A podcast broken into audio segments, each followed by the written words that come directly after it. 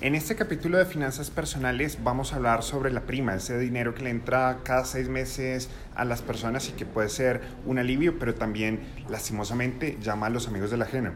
El superintendente financiero precisamente nos va a hablar sobre algunas recomendaciones para manejar este dinero y para evitar caer en estafas.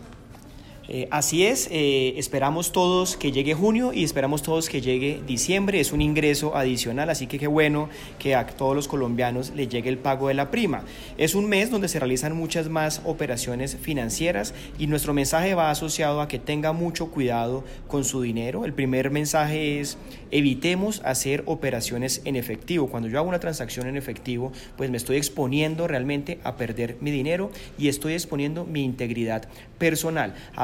Nosotros no somos conscientes de lo que estamos exponiendo, a veces preferimos ahorrarnos mil, dos mil pesos, etcétera, pero realmente lo que está en juego es nuestra integridad. Procure entonces hacer transacciones más por medios electrónicos que en retiros en efectivo.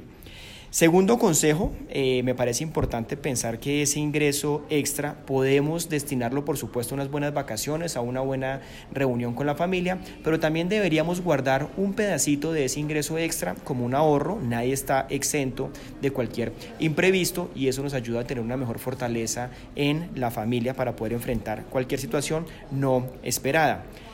Si tiene algo de dinero que le sobra de esa prima, piense si puede prepagar algún crédito. Algunas veces es más costoso pagar esa tasa de interés que hacer ese prepago del crédito. Recuerde, usted tiene el derecho a prepagar sin que le cobren una penalidad o sin que le cobren una sanción por adelantar ese prepago. Si su entidad financiera se opone a este prepago o se le genera algún costo adicional, no dude en poner una queja en la Superintendencia Financiera, que allí procederemos para que esto no siga sucediendo. Nuestro otro mensaje está mucho más relacionado es evite informarle a terceros cuándo le pagan la prima, en dónde la puede retirar, no haga transacciones eh, que descuiden su tarjeta débito o su tarjeta de crédito. Yo creo que es muy importante que usted verifique periódicamente el saldo de su cuenta. Si no ha activado los mensajes por celular, recuerde que ese es un derecho que usted tiene en cualquier entidad financiera vigilada. Acérquese a su entidad y solicite que le informen a su celular cada movimiento o transacción transacción que se desarrolle en su producto de cuenta de ahorros o cuenta corriente.